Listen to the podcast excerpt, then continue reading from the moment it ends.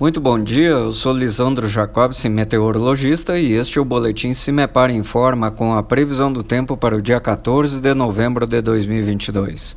Nesta segunda-feira, o tempo permanece instável em grande parte das regiões paranaenses.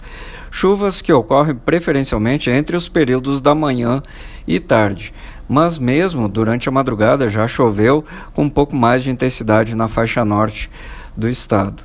Em função desse tempo mais instável, as temperaturas não apresentam elevação muito expressiva ao longo do dia e ficam um pouco mais amenas do que no fim de semana.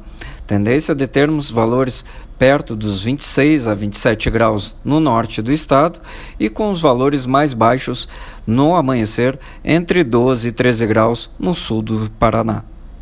Todavia, no feriado, teremos uma situação de tempo estável e ensolarado na maioria das regiões paranaenses. Em nosso site, disponibilizamos a previsão detalhada para todos os municípios do estado. CIMEPAR Tecnologia e Informações Ambientais.